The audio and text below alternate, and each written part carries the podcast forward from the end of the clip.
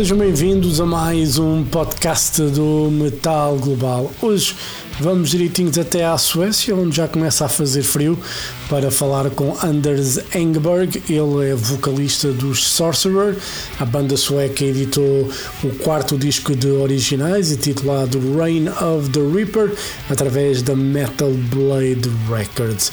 E sem mais demoras, vamos então à conversa com o simpático Anders para falar desta novidade Sorcerer, Reign of the Reaper. Sorcerer no Metal Global. Metal Global. Hello. Hello, Anders. How are you? Can you, can you hear and see me? I can hear you and see you. How is everything? Uh, yeah, well, it's uh, started to get cold and dark here, so I guess that's a good thing for us uh, heavy metal vampires. Yeah. Here in Portugal, it's still extremely warm and sunny, so it's not good for a heavy metal vampire.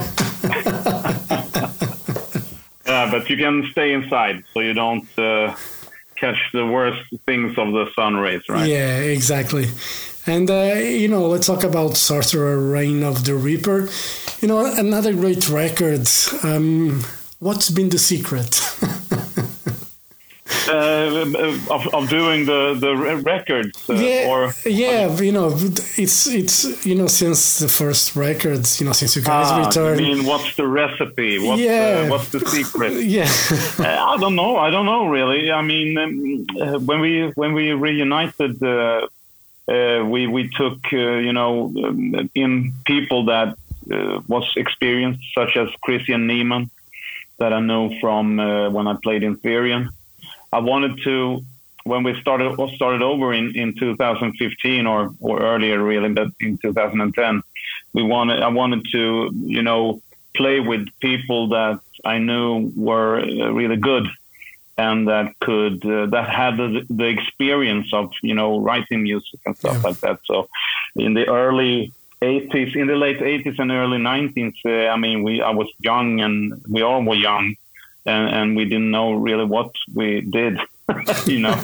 but um, 27 years later, you know, we we were all very experienced. So I wanted, you know, musicians that could play and and uh, you know that that's the secret really you know yeah. that we are very experienced and and, and good musi- musicians i guess Yeah, and you know, quickly going to that beginning of Sorcerer, uh, things didn't work out. You guys released two demos, and uh, why didn't you think it worked back then? Was because of the inexperience? Uh, you guys weren't sure exactly the direction musically. What do you think was the issue for not working the first time around? grunge grunge was the reason Yeah. no really uh, i mean the the grunge uh, wave uh, uh, hit sweden pretty hard in the mid 90s 92 93 somewhere there and um, hard rock uh, the, the kind we played weren't so popular at all you know and uh, we weren't alone. I mean um, all the bigger bands um, like classic bands like saxon and accept and all of those bands they they started playing in small clubs and and and used to play in arenas you know and, and now it, it was only nirvana and pearl jam and whatnot you know alice in chains I'm, I'm okay with that but that's the reason uh, why it happened really we uh, disbanded and uh, pursued other you know musical uh, endeavors really so Yeah. uh, there, wasn't uh, if if we would have gotten a record deal uh, back then I think things would have looked different today but but we couldn't we Yeah. couldn't get a deal Yeah, so that's And- the reason why And now you do it, the fourth records. And uh, when did you guys start working on the songs for Reign of the Reaper? we start working um, it's the same we have the same recipe almost for all the albums that we made except the first one because the first one uh, johnny hagel had all, all all the ideas for all the songs and kristian reinterpret them and uh, rearrange them and stuff like that but um, uh, after that uh, we start writing material for new albums uh, about one one and a half year before it's actually Yeah. released. I mean, it's been already mixed and finished and everything for six months now already. So, so but, but we need a lot of time to um, uh, promote and release the, the album. Yeah. Uh, not we, but our label. Yeah. You know, it's it's six months uh, preparation, so it's already old for us. yeah, that's what I was going to ask. Like, does it feel weird, you know, because you got this music already for so long, and you even have played them, played it live, you know.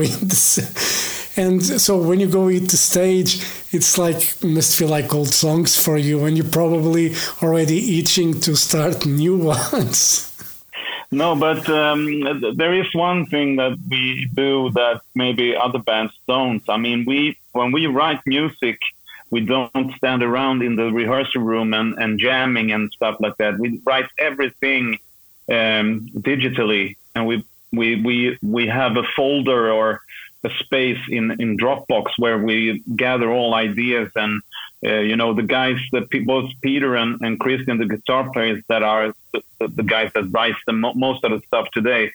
They put up their ideas on Dropbox, and me and our co-producer Conny Welén, we suck that down and into and, and start writing melodies and stuff like that. So actually, the first time uh, we hear uh, the finished uh, song is when it's mixed Okay. and the first time we we play the song is after we mix the record. So we never we haven't played the songs really. Yeah. So we're not tired of them yet.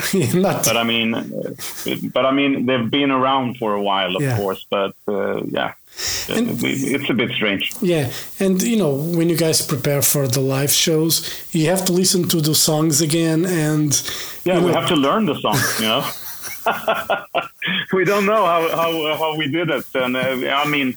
I can memorize the melodies and, and stuff like that, and the, the guys can also memorize a lot of stuff. But it's a lot of you know yeah, practicing and, and getting the, the solos right and and, and uh, yeah and all the music and it, it's different you know to record an album then uh, and then uh, record a song and then play a song live Yeah. i mean we need to make it work uh, because the music is very big and very uh, epic and, and large you know so we need to figure out how are we going to do this live? You know, we don't want to have a ton of backing tracks. But we have some tracks, you know, when it where it's obvious, where it's a big choir or something. We can't do that. But yeah, otherwise, we try to to sing as much as possible. I mean, Peter, Kristian, and I, and and uh, Justin growls, and everyone contributes uh, vocally. So so yeah, it's a it's a challenge, but it works. yeah.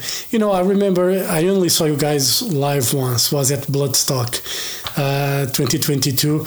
It was a great show. I think you know you were on, you were one of the bands I was really looking forward to seeing the festival because I never saw you guys and I really enjoyed the records. And you know, live, you guys really you know it's epic as the records. it was it was a great show. I think I think everybody was happy after you guys finished because it was really really a great performance. Do you remember that show? Yeah, yeah, of course. I mean, I was uh, very surprised that it was uh, so much people when we were playing. We're playing in the middle of the day, Yeah, uh, very hot. I remember it was very, very hot also, but uh, it must have been like 15, 20,000 people in the audience. And I mean, uh, that, that's a wonderful feeling. And um, of course, daylight, as we talked Yeah. before, it's not our element really. It's, uh, I think, uh, you know, this kind of music that we play that are, you know, epic and bombastic and we needed lights and, and dark and, you know, to Yeah. get, to get up to the, to the top, you know, of uh, delivery. But as long as we can play, uh, you know, and perform the songs in a good way, I think it doesn't matter really. I mean, people are pumped to see it anyway. So yeah. And uh, you know, going to this record, you know, Morning Star, for instance, lyrically, it's about uh, the um, the fall of Satan, or the Lucifer in this case. Um, Yeah. Um, how do you get the inspirations for for um, for the lyrics normally? Yeah, well, we, we touch a lot of different subjects uh, during the years. Uh, you know, there's some knights, there's some uh, crusaders, there's some uh, slaves in Egypt, there's some, you know, all these kinds of subjects. We we we we do a lot of songs about good and evil and and uh, you know Satan and and uh, you know witches burning and Yeah. you know these dark dark subjects. But I I think you know when you when you play the kind of music we do, it's hard to uh, I, I I couldn't imagine doing. Uh, what we do with a political lyric or what, whatever, you know, it wouldn't be the same. We want to we want to project you know when the listener listens to the the songs we have a lot of effects you know with crows cracking and uh, thunder and, and rain and stuff like that to get the listener into uh, the mood of the song you know. Uh, it, it's supposed to be uh, cinematic Yeah. almost you know. Uh, when you listen to you close your eyes and you get sucked into this uh, thing. And we, we try to keep the lyrical lyrics a bit ac- abstract uh, not you know this guy go walks into the to the house he falls on an axe and, and kills Yeah. himself you know. It's not not not that you know. It's it's more abstract and uh, sometimes you know it's more painted up you know you run on a on a on a gloomy path in, into the woods and you see a fire in the distance you know, some you know but you you're we're not describing it too clearly or Yeah. too obvious we try to keep it a bit fuzzy so you the listener can out of your own uh, you know Imagination. can, can decide what Yeah. yeah. yeah can decide what the song is about but uh, yes we we touch a lot of those uh, subjects and uh, I, for me I love movies and stuff like Yeah. that so uh, if if uh, if that could be an explanation And, you know, for it's all fantasy we have some some facts also of Yeah. course but but but mostly we we keep to the fantasy Yeah. and, because like a song like Curse of Medusa, you know, with that Yeah. Middle East, Middle Eastern, you know, melody on the guitar, you know, would have to be something taken out of a movie, you know, epic stuff. You know, it couldn't be anything. It couldn't be about COVID No. or about no, it's exactly, exactly what I mean. You know, when we when we hear the music that the guys have played for the first time, we're going to come up with a title to to the track and, and maybe some uh, lines to the verses or whatever. You know, when we when we come up with the melodies for the song, we write you know stuff and and a title to the song that you know catches the the the, the feeling of the song. You know, it's very important, I think, to to uh, have a title that goes along with the music yeah, because it's it's like a, a headline over the the music. You know, yeah, it, it puts the song in in, in center, and um, of course, um, uh, the the, the um, Curse of Medusa it, it, it is also you know history and uh, Greek mythology yeah, kind of stuff. And and uh, uh, Justin is really interested in in reading and and a lot of history and stuff like that. So he's he's the one that finishes up all the lyrics. Me and Conny our co-producer we come up with some cool lines and then he is just you know transform it into something really cool I think so Yeah. yeah, that's the process really. yeah. is it is it a nice you know when you come like with melodies, you know because normally a melody doesn't have like proper words or like a proper you know when you hear you singing you know the melody was that you were singing was probably words that didn't make any sense is that how Exactly, it was bullshit from the from the start. Not all of it, because some of the stuff are, we come up with instantly are pretty good. So we keep those that make sense, you know. But Yeah. otherwise, I, I I'm I know that we've been writing stuff that and we can't come up with a good line, and I just do one, two, three, four, five, or whatever, you know, Yeah. to get the phrasing right, you know.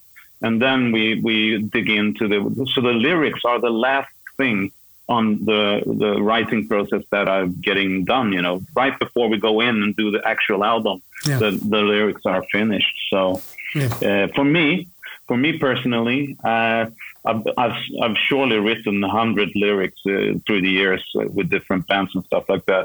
I am not really a lyric person. Yeah. I'm a more more of a melody person yeah but uh, I, I I know that people think you know that it's important with lyrics. I I, I remember once there was a guy uh, came up to me. Uh, this was a long time ago, and he said, "I listened to this song, and it and it changed my life."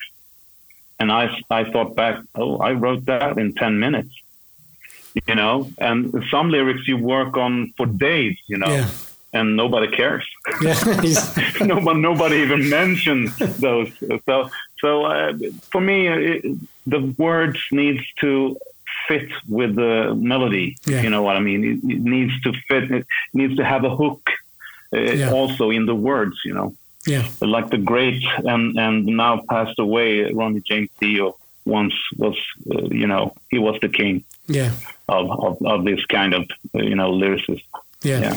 yeah, It was, you know, it was great. You know, for me, it's always interesting to try to understand because people are different. Musicians are different when they're writing, and you know, mm-hmm. I know a lot of singers when they're writing like vocal melodies, it's all gibberish. First of all, Yeah. it's just try to get like a a good melody. You know, obviously some words fit in that melody others don't and then that's when they go for the lyrics and uh, you know try to make sense all of it but the melody is important in the in that sense I mean, I mean, without for me, with doing this kind of music, and for me in my all my musical career, melody has been center of everything. You know, the song is the center. You know, you can have fantastic guitar players as we do. Both Peter and Kristian are amazing guitar players. We have an amazing drummer. We have a really amazing bass player that that we are very good at what we do but without the song we're nothing yeah so the song is center and, and it's so important. And I, I refuse to leave anything to, to uh, you know, um, not try to do my very best, Yeah. both in, in verse, in bridge, and in chorus, you know. It's so important that there is something to grip, take grip of you in Yeah. every section of the song, really.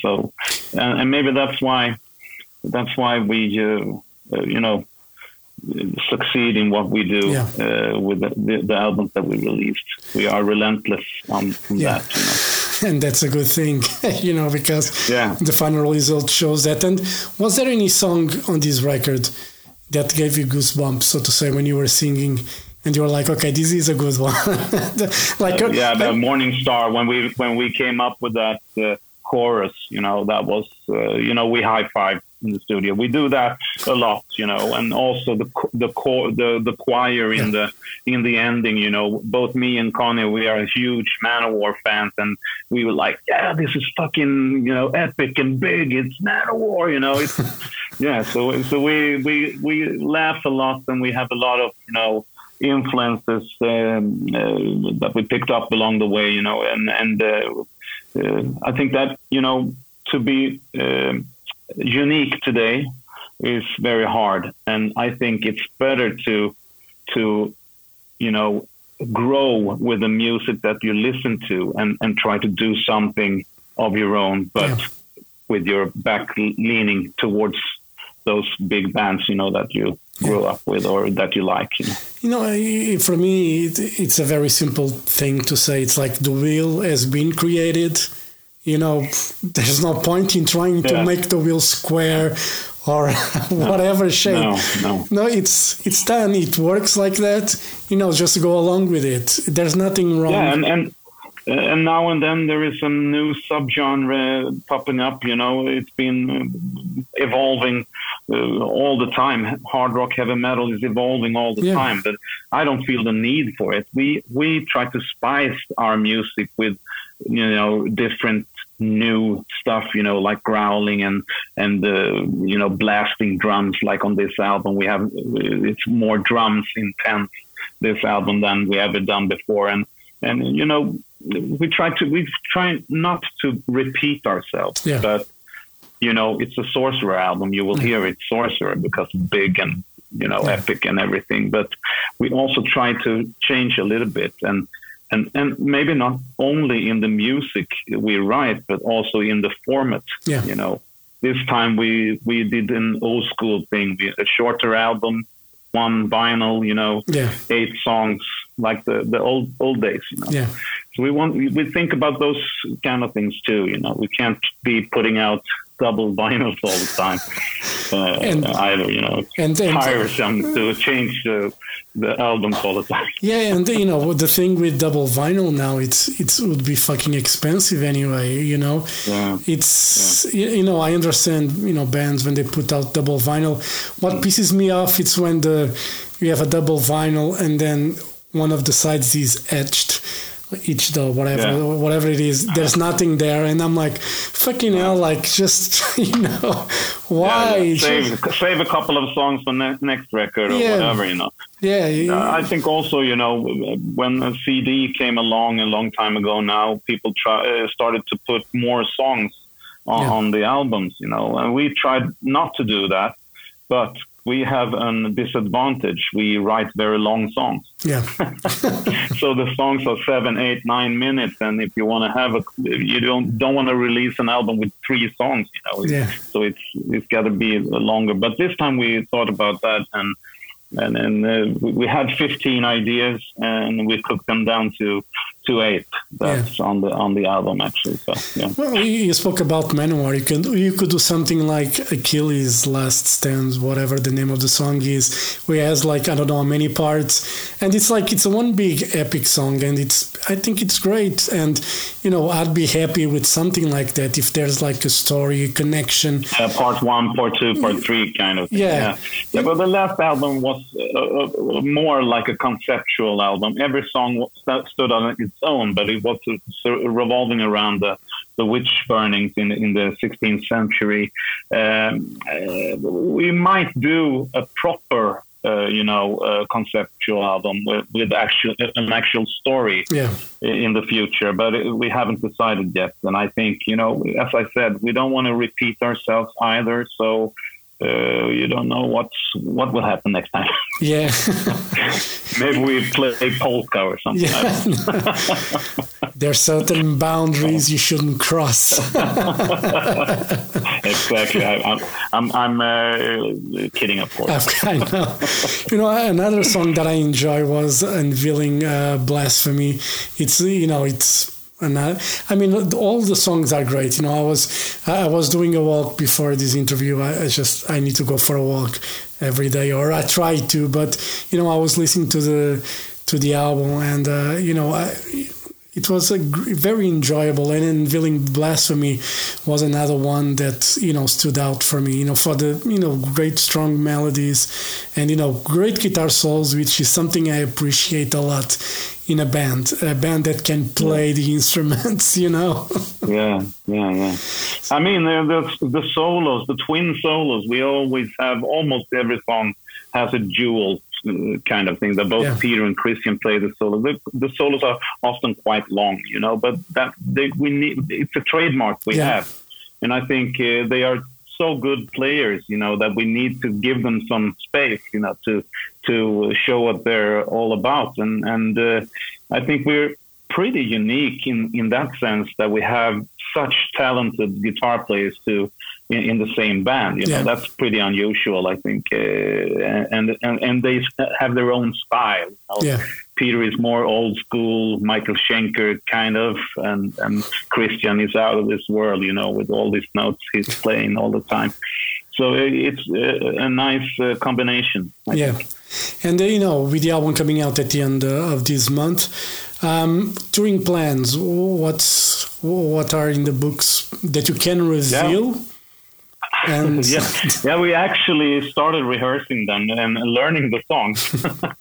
We're gonna play uh, uh, four songs out of the album. Uh, we have a release uh, show, a headline show uh, in um, at Hammer of Doom in in Würzburg in uh, November.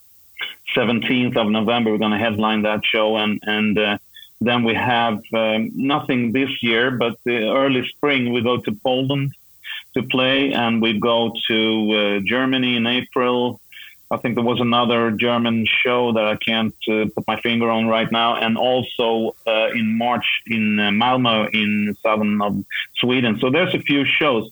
We're not really a touring band. Yeah. I mean, I guess you figured that out by Yeah. now, but but um, we want to uh, go out and play, of course. And we, but we're looking for festivals um, foremost, uh, you know, gigs we did in 2022, uh, Hellfest, Bloodstock, fantastic festivals and good for us, you know, playing in front of a lot of people Yeah. at one time, you know, instead of playing small club shows with only 150 people that are great.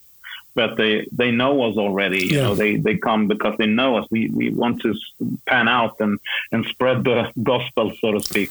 Uh, so I think we, we playing festivals is uh, more our th- our thing, and we just signed with a new uh, uh, booking agency, We Live, and we I hope uh, that they can help us come out and do some some more of those festivals and and uh, maybe connecting club gigs to to festivals. But we're we, we we're talking about doing a week, a week and a half, you know, uh, but that would be in in in uh, the Benelux or Yeah. in Germany or something where it's close by. Yeah. You know, it, it's very expensive also Yeah. touring. So uh, So so yeah, and, uh, yeah, it so makes there's a lot of yeah lot of stuff, but 20, 25 shows a year Yeah. like yeah it makes sense to do like smaller little tours for a week a week and a half Yeah. like in the region like i know like like portugal and spain we are in the s of europe so it would make sense for a band to do shows in spain and probably one or two in portugal if they can Yeah. you know it's and uh, you know unless you're a big band that you have like some money behind you to put on to go on the road otherwise you know play a few shows where you can make some money and that's it you know it's I Yeah, mean, yeah. that's all you can do because No, it's hard. It's hard, you know, and we we would love to go to Portugal, of course, and, and play. You know, that would be a dream. I've never been there playing. We've been to Spain and, and Italy, and uh, no, no, I've never been in Italy with Sorcerer actually, but but you know, we've been in a lot of Yeah. European countries, and it would be great, you know, to to. Uh, be able to go come down and I don't know maybe a festival or something can can uh, can book us and we can fly down you know Yeah. play play for you Yeah. for you guys Yeah, there is a, a few festivals here that might make that happen. So, you know, we have to annoy them. yeah, yeah, yeah. I hope so. I hope that they understand that we are ready to rock whenever they want. and you know, before you go, Anders, you know, you you mentioned Manowar, you mentioned Dio as you know influences. What was the the first recollection you had? You know, from heavy metal that really got the grip on you, and you were like, okay, no, this is good. I know exactly. I know exactly what it was. It was in 1982 when uh, Accept released uh, Restless and Wild. When I heard Fast as a Shark for the first time, I, I thought, "What the fuck is this?"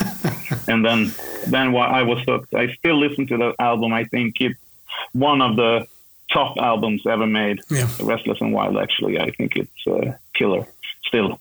Yeah. Uh, yeah, that was the the key, and then everything else came. You know, it was an eye opener for me. I wasn't. I, I, I still listen to every kind, all kinds of music. I'm not uh, just heavy metal. You know, I listen to jazz, opera, and uh, whatnot. But uh, some of those classics uh, are still, you know, wow, get goosebumps now thinking about it. Yeah. Yeah, yeah, yeah. And you know, one of the things about Sweden it's how many great bands c- come, that come out of Sweden. You know, it, I- I've talked with plenty of bands, and I know there is government grants and stuff that help. You know, you guys, uh, you know, rehearse and do stuff. That still happens to this day for a band. Is it easy to get like a grant, or you know, some su- sort of support to be a musician? uh, I, I, don't- I don't really know. I know those uh, uh, labor kind of organizations still is out. Education organizations still um, are are you know doing this, uh, but I can't really answer anymore uh, to that. I don't know either how how the you know the the younger uh, bands are they active? Uh, you know because. Uh, you lose touch.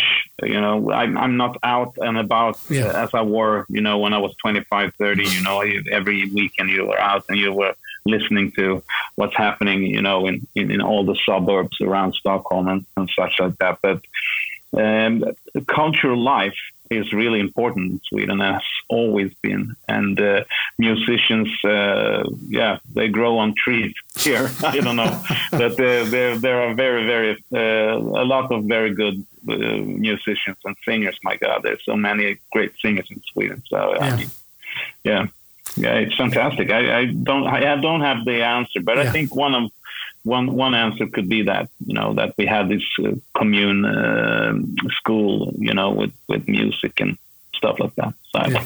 I don't know. Yeah. It's in in our blood, perhaps Yeah. somehow. I don't know. I probably thank ABBA for putting Sweden on the map. yeah, yeah. Anyway, Anders, thank, thank you very Yeah. much for your time. All the best for Sorcerer. Hope to see you guys again.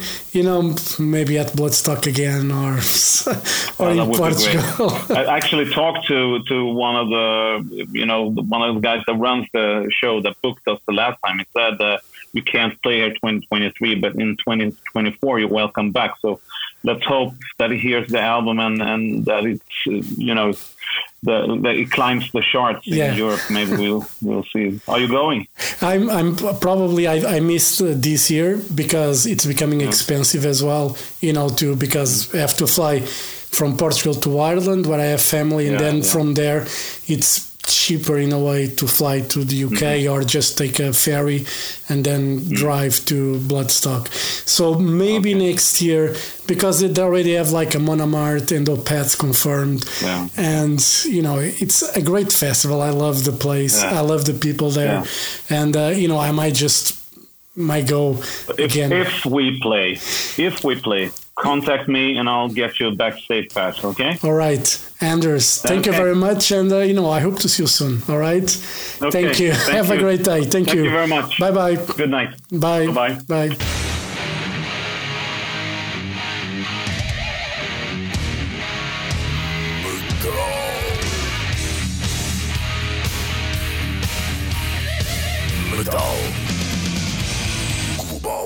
Metal Global foi a conversa com Anders Engberg, vocalista dos Sorcerer.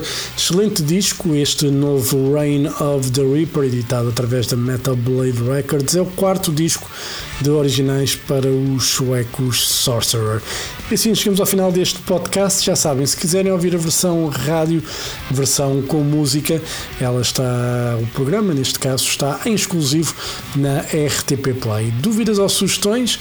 Enviar e-mail para jorge.botas.rtp.pt Podem passar pelo blog metalglobal.blogs.sapo.pt Podem me seguir no Twitter e Instagram em arroba Mountain King. Podem fazer like na página de Facebook do Metal Global e, claro, seguir o Metal Global Podcast em Apple Podcasts, Spotify e Google Podcasts. Eu volto no próximo programa. Um forte abraço. Children of the night, He will live through the centuries to come, as I have lived. Good night.